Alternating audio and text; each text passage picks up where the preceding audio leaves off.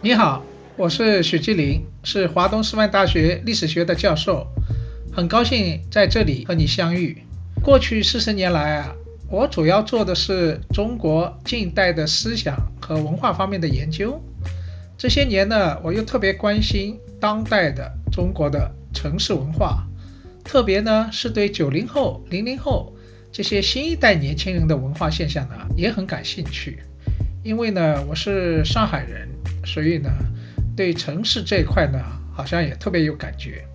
在这一档我与新石像光之来处共同出品的播客里面啊，我以后将和大家分享我对一些当代中国的社会和文化现象背后的一些，比如说历史渊源啦、深层次的文化观念的思考啊。同时呢，我也会邀请我的那些朋友和大家一起探讨蛮有意思的、有意义的一些文化现象，特别是一些热点话题，聊聊我们共同关心的世界和都市的生活。我很欢迎啊，大家给我留言，在这里啊，期待和大家多分享、多交流。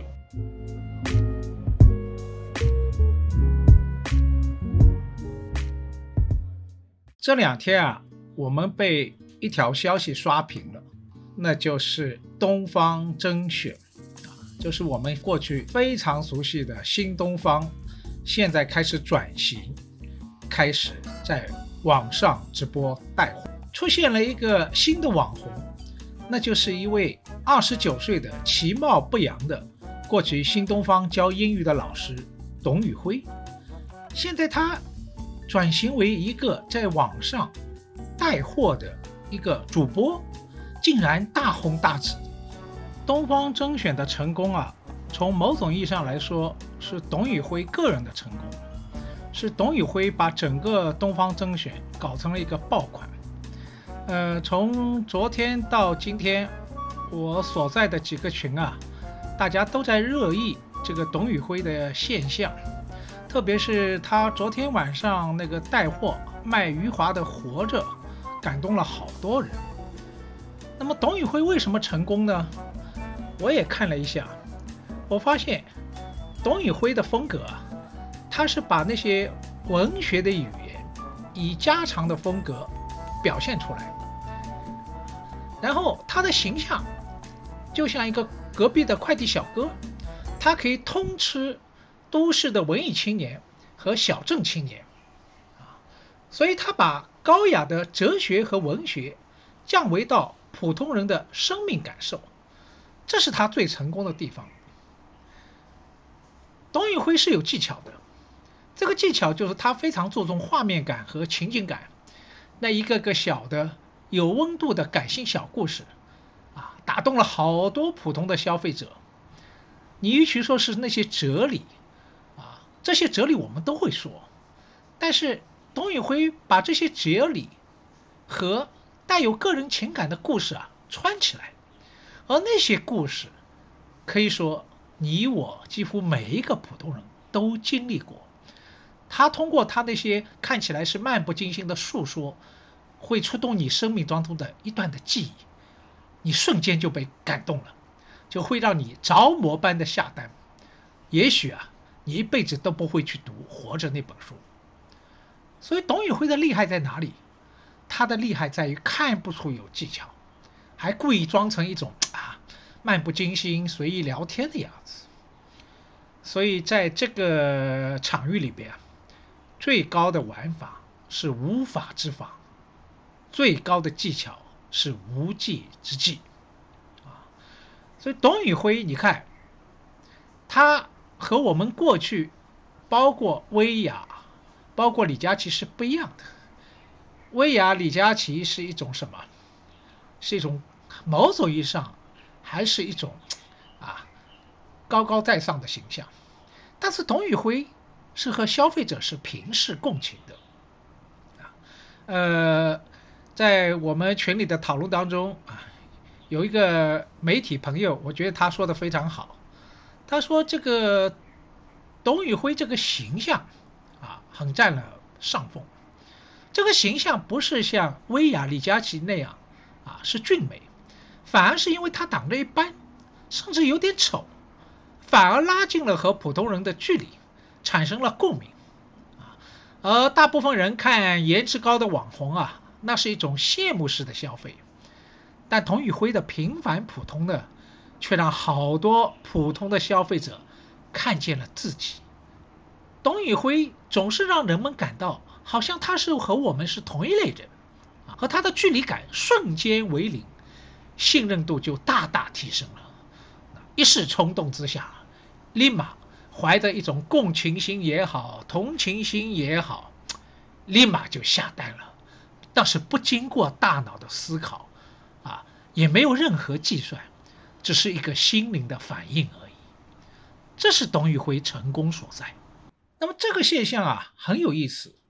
今天啊，我也去和你聊一聊啊，这个现象背后究竟我们可以看到一个什么样的变化？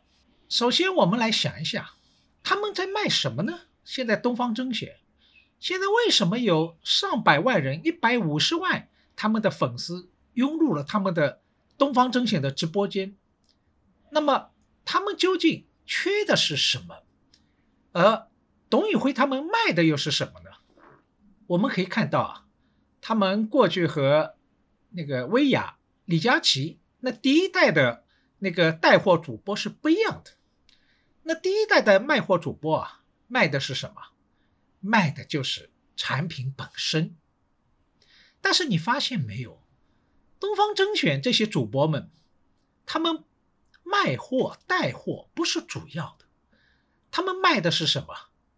我发现卖的是情怀，卖的是乡愁，卖的是过去自己的经历，还有卖的是文化，卖的是格调。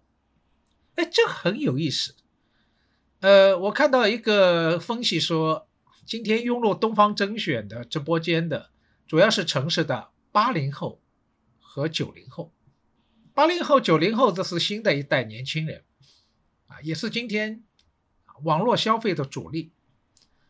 那么他们今天缺的是什么？你以为真的是缺那些物质吗？不是，他们有足够的网购能力。八零后、九零后，实际上他们特别在这个两年多来的疫情期间，他们内心缺的。不是物质，是什么？物质缺的是精神，特别是像上海啊，很多其他的城市啊，呃，经历了两个多月的风控或者叫静默吧，很多人内心都感到被掏空了，非常的孤独啊。即使在平时，九九六回到家里，也会感到一种强烈的一种精神被抽空的感觉。那个时候，即使你在城市，在北上广深已经有了房子，但是各种巨大的压力、内卷，让你有很多的怀念，怀念你小的时候，怀念山清水秀的家乡，啊，怀念自己的童年，怀念自己的母亲，等等，还有怀念蓝天白云、大海的日子，出去旅游。今天这一切都是暂时不可能的，哎，很有意思。这个董宇辉他们啊，就抓住了这一点，大做文章。这个卖货不是重要的，不是重要的，重要是给了你一份情怀，和你共同回忆，和你共同记忆，和你共同展望。这一下打动了很多的人，所以我们可以看到，他第一个成功的地方是什么？他抓住了今天八零后、九零后的那种内心的稀缺。今天我们这个时代稀缺的不是物质，物质是过剩的，稀缺的是一种精神，是一种感受，是一种文化。哎，东方甄选就抓住了这个东西，成功了，把很多人啊骗进了直播间，而且都看哭了。被感动了，所以从这里我们可以看到，事实上啊，说实话，产品当然有质量的区别啊，也有人会讲究品牌，也有人会讲究性价比，但事实上，一个产品，一个好的产品，最贵的那部分不是它的物质属性，是什么？是它文化的附加值。只要有了一个文化的附加值，那就不一样了。这个产品就具有了一种什么独一无二的气质，和你的生命中的某一段、哈某一个经历挂上了号，你会不由自主的去想买它。买它不是因为你真的看中了这包大米的物质的属性是什么，和你的一些经验、感受、精神的回忆和你生命中的某一段发生联系了。哦，这个太厉害了！董宇辉就抓住了这个东西，大获成功。所以从这里我们可以看到，你来推敲一下，他们怎么卖？怎么卖？过去啊，你看薇娅、李佳琦他们啊，都是化妆的，是吧？都都给人一种俊男美女的形象，是吧？让你想象这是一个中产以上的生活啊，这是一种人设。但是你看这个董宇辉啊，董宇辉我都怀疑有没有化过妆啊，其貌不扬，甚至看起来看上去啊还有点痞啊，有点痞子劲，好像就是隔壁小哥哈。你说他送快递的快递小哥，我也相信啊，我也相信，就是这么张脸。但是怎么会打动这么多人呢？很简单，他就和我们一模一样，甚至你感觉。他比我们还过得更惨，你想想，这个董宇辉是吧？西安外国语学校出来的，然后呢，靠着他的口才和英语的能力，他曾经在新东方教过超过五十万的学生，结果哗一下子，教培这个产业垮了，垮了以后，新东方整个市值跌了百分之九十。员工人数从十一万降到了五万，垮了，人家都觉得新东方爬不起来了。董宇辉也是这样啊，都不知道该做什么了。你想，他的命运，他的日子好像比我们更惨，是吗？然后，当他出现在带货现场的时候，他有一种类似像快递小哥、邻家孩子向我们诉说的时候。我们从他身上看到了什么？看到了自己，看到了自己和自己相似的影子。董宇辉很有意思，他他的姿态很低啊啊，他和过去不一样。你会觉得薇娅和李佳琦啊，好像多少一点在上哈，他好像是一个购物导师啊，购物的牧师在引导着你啊，买买买，好像不由自主的你跟着他。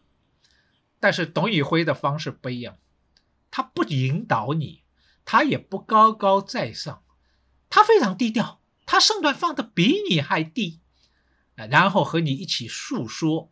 他特别说：“他说我是一个农民的孩子，和普通大家一样，也是办公楼工作的年轻人，是吧？”他说：“我厄运来的时候我没有躲掉，只是某一天和好运撞了个满怀而已。”所以你看啊。你从他身上找到了自己，然后你带有很大的同情心，这是其一。第二，你发现他站起来了，又给你一个很大的励志。啊，这种励志，你让薇娅和李佳琦说，你觉得和你无关，因为你不是薇娅，你也不是李佳琦，但是你觉得你就是董宇辉，董宇辉就是你，所以他的励志的成功，新东方励志的成功。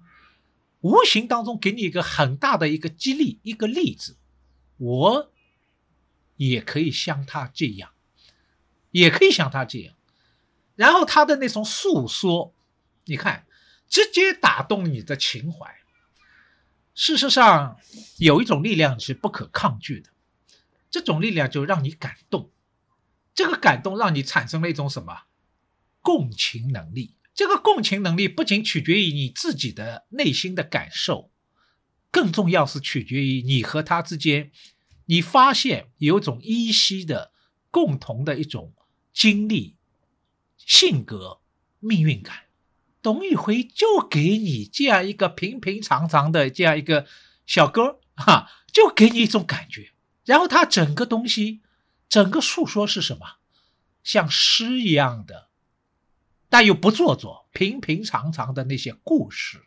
这些故事太打动人了。在带货玉米的时候，他会和你一起回忆哈，小时候哈，你在村口奔跑，妈妈的召唤啊，让很多农村出身的你突然感觉到那个曾经依稀的童年又回来了，把你打动。所以，东方甄选这批人真是很厉害，他非常懂八零后、九零后那些消费心理、文化心理。今天真正能打动人的是什么？你以为真的是什么高大上吗？给你展望一个未来吗？你用了我的产品，你就成为上层人物吗？没有。今天由于这个环境的那个窘迫。未来的不确定，很多人对未来的期待已经梦幻了，已经不相信了。你再怎么骗他，给他描述一块未来的美好的玫瑰色的前景，他已经不相信了。真正能打动的是那种共情，这这个共情是需要故事的。所以你看，这个东方甄选全是用故事，或者是用情感的描述。来打动你，所以从这里我们可以看到，就说现在对一个新的一代人来说，你要真正打动他，调动他的消费欲望的，靠的是什么？对不起，靠的不再是理性。我们总是觉得人是理性的，只要我用理性说服他，你用了我的产品，你就成为一个上层人物。对不起，现在已经不管用了。英国大思想家休谟讲过一句名言，他说：“理性。”永远是情感的奴隶，什么意思呢？我们总是觉得人是理性的，这是启蒙运动给我们的产物，甚至觉得人是可以计算的动物啊！A.R. 的计算能力已经超过我们自然人了。但是事实上，人之所以为人，而不是机器，最重要的，它除了大脑以外，还有心灵。而这个心灵就是情感，我们说的共情能力，就是来自于人的情感。所以今天，不管你做什么，你直接诉诸于他的情感，俘虏了他的情感，你就成功了一半。为什么？因为人不仅是理性的动物，更重要的是情感的动物。呃，去年啊，我看了一个腾讯公司的一个关于九零后、零零后的消费报告啊，里面就特别讲到，他说现在新的一代年轻人消费的时候啊，他说他们注重的是什么？注重的是品牌背后的文化，消费的是文化，而品牌背后一定要有故事，有独特的故事、独特的文化。里面他就讲到，他说有一个深圳高一的学生啊，这个学生就说，他说我在消费产品的时候就非常注重品牌背后的故事，特别是创业者的故事。那我被打动了，我就会下单。你发现没有？比如说你现在出去住酒店啊，住这个什么雅朵酒店啊，这个每一个床头都会有一本介绍，讲这个雅朵啊这个公司的来历，它的创业者的故事。这都是一段很美好的故事啊，在云南，在那个蓝天的白云的故乡，如何如何？哎，他首先用故事打动你，让你觉得，嗯，雅朵就是你的家园。所以故事讲好了，文化就有独特性了，年轻一代的消费者就被打动了，打动就好办。你不让他卖什么，他自己因为他有种共情能力。他同情你，他和你同步同频，他就愿意下单。即使这个下单，我在网上看，啊，这个整个被董宇辉迷住了，是吧？买大米哈，一袋一袋又一袋，不是他真的缺大米，是他觉得我和你有了共情，我愿意用这种方式来同情你、支持你，而支持你也是支持自己，因为我和你是共同的人。所以你看啊，年轻一代人，他们有一个很大的变化。消费者是什么？我把它称为叫转向内在，在内在，过去老的一代人很讲究身份啊，身份感很强烈，这是一个外在的一种身份。老的一代人最好是一身名牌，用的都是品牌，这是老的一代人。然后社会呢，也通过消费的品牌啊来实现社会封城的。但是今天不一样，今天的年轻一代，特别是零零后啊，他们不追求名牌，我只要喜欢，我有感觉，你的故事打动了我，啊，我就有感觉就 OK 了，我不在乎它层次如何，是唤醒了我的记忆啊，征服了我的心灵，那我就跟你走吧。你看，从郭宇辉成功这里也可以看到这一点。啊，看到这一点，那么这个要讲到第三点了，就说今天年轻一代人是什么样的人？我们过去有个误解，说他们太重物质了，哈，好老的一代人才重精神，错了。事实上，在上个世纪七十年代的时候，有一个美国学者罗纳德·英格哈特就写过一本名著，叫做《静悄悄的革命》。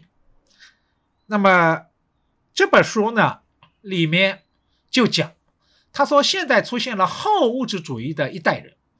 罗纳德·英格哈特说的后物质主义啊，这代人呢，还是主要关心的是什么？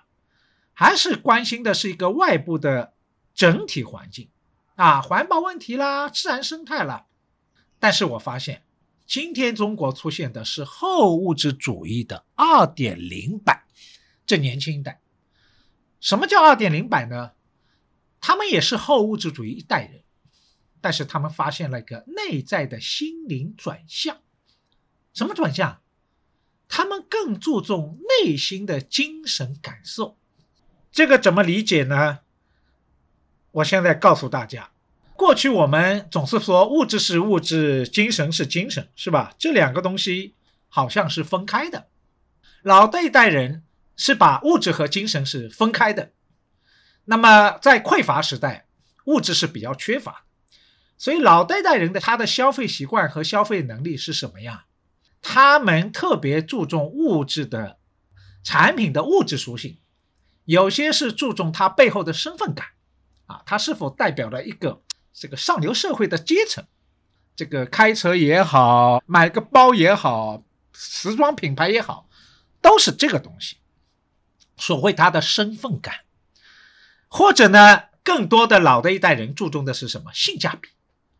但是年轻一代就不一样了，年轻一代并没有把物质这个属性看得太重要，他们看重的是什么？他们看重的是物质背后的精神。这个什么理解呢？简单的说。年轻一代就是后物质主义二点零版，在消费物质的时候，他更注重的是我前面说的，在消费过程中的精神体验。这个体验可能是一瞬间的，但是我喜欢。比如前不久，实际上今天也很流行的盲盒，是吧？很多九零后一代人买了好多的盲盒，然后就放在。办公室放在家里，满满的一柜，这个父母就看不懂了，说：“你买这么多行盒干什么呀？虽然你说几十块一个，加起来也要上千块，你工资也不高，这有什么用啊？”老代当然看不懂，但是年轻代就说：“我喜欢，我就喜欢。我在网购，在货到的那一刻，我看着它，我就感觉心里有一种愉悦、满足感。”就是喜欢，它没有实际的用途，但是它却给我带来一种什么强烈的精神的一种愉悦。所以年轻一代更享受的是什么？不是物质本身，而是这个物质给我带来的一种精神的愉悦感。你不要跟我讨论这个物质有没有用，而这种愉悦感甚至是一瞬间的。我甚至还碰到一些这个出版商，他们说。我们现在出书啊，与其说是内容，不如说更注重的是什么？说我们现在更注重这个包装，书的封面装帧。他说最重要放在书店里边啊，让那些职场人士一眼看上去喜欢这本书，喜欢颜值高，赏心悦目就买了。至于买回去以后，他说我们知道他们大部分人是不看的，他们就是欣赏的就是这一瞬间。我就有一种购物的冲动，我对上眼了，我喜欢我就买了。至于他是否真的要阅读，这个不重要，他在乎的就是这一瞬间的碰撞、相遇给我带来的精神的愉悦感。哎，你发现没有？那个东方甄选、郭宇辉他们用的也是这套技术啊。我用我的故事打动了你，让你有了共情。让你有一种精神的愉悦感，一种同情。很多人看哭了，OK，这种同情就让你下单了。难道你真的缺这包大米吗？家里大米太多了，你不缺。但是我在下单的那一刻，我被他感动了，我也被自己感动了。所以最后买的是什么？最后买的。是这种自己的内心的感受，是那种愉悦感啊，愉悦感，这才是最重要的。所以你可以看到没有，过去流行一句话说，主要看气质，这句话很有意思啊。你不要以为人只有人才有气质，产品也有气质。这个产品的气质是人赋予它的，让它有了灵魂。变成活生生的，当然还包括外在的情调、颜值、内在的气质、灵魂等等。我觉得新东方这是很聪明的，它主要卖农产品啊，农产品，农产品背后就有很多故事。它和我们所向往的自然，它和很多农村出来的孩子，天然有了各种是怎么样，这种记忆上的联系。它不仅是一包大米啊，是一袋玉米。是水果，它背后有很多和你经历相关的故事，而这个大米好像也给人说这是长白山，这是哪里？它背后延伸出来一整个故事，所以使得这包大米、这个玉米怎么样变活了，唤醒了你了好多的情感的记忆，而这种记忆恰恰是附加性的，是文化的。是情感的，最后打动了你。你买回家的不是织物质，而是你的自己的感觉、自己的记忆、自己的情感。我过去在说，我说人和物，人与人之间实际上有两种关系，一种关系是我与他，他只是我的客体，我拥有他，啊，我消费他，这只是他。但是你想想，带着满满的情感记忆的一包大米，啊，一袋玉米送到你家里的时候，它显然，它不仅是它，它变成了我与你。我曾经和你共同有过故事，我被那些故事打动。我在重新消费它的时候，重新在那个蒸上这根玉米吃的时候，我就记起。童年妈妈的故事，她把我从村口换回来。那个故事，那个故事是今天在城市里面我们已经稀缺了，但是内心又特别的期待。所以，它不仅是一个享受消费啊，呃，一碗米饭，一根玉米，你再重新回到童年，而且和你的家人和你的孩子。你把你的故事告诉他们，所以你看，这整个一个消费已经赋予一种另外的东西啊，另外的东西。那么，特别是今天年轻一代特别有喜欢啊，这个一下子现在你看东方甄选直播间一下子短短几天一百五十万粉丝啊，突然涌入，为什么？因为今天这个社交媒体影响互相影响太大了，只要听说赶紧去种草。只要听说以后，赶紧去拔草，拔草以后回来，赶紧去种草，那这就形成一个什么？一个很强的传播效应。不要说进直播间，现在你像餐厅也是这样。现在上海在那个风控之前，很多人为了一杯奶茶，可以排几个小时的队。为什么？因为为了想成为什么一个拔草者，人人羡慕的拔草者，然后马上奶茶到手，立马种草啊，感染更多的人，然后被渲染开来了。所以那个东方甄选董宇辉的故事啊，我在好几个群里就形成热点，很多人都去了。所以你看。今天在这样一个社交媒体之下，这种传播效应是很强大的，很强大的。大家都在共享一个一个一代人的自己的情感、自己的童年、自己的记忆，同时也在这种消费当中，在董宇辉的故事叙述当中看到了自己，看到了一种励志的可能。OK，我讲到这里，我想你一定明白了。这个为什么这样一种所谓那个和李佳琦、薇娅不同的二点零版的网红带货这样一种新的形式出来，它背后的故事，它背后的成功意味着什么？不是我们表面看到的这么简，让我们看到了一个时代，也看到了一代人他的故事。OK。今天因为这是一个大热点啊，我也借这个热点呢和你分享一下我自己的观察和感受。下次我们再见。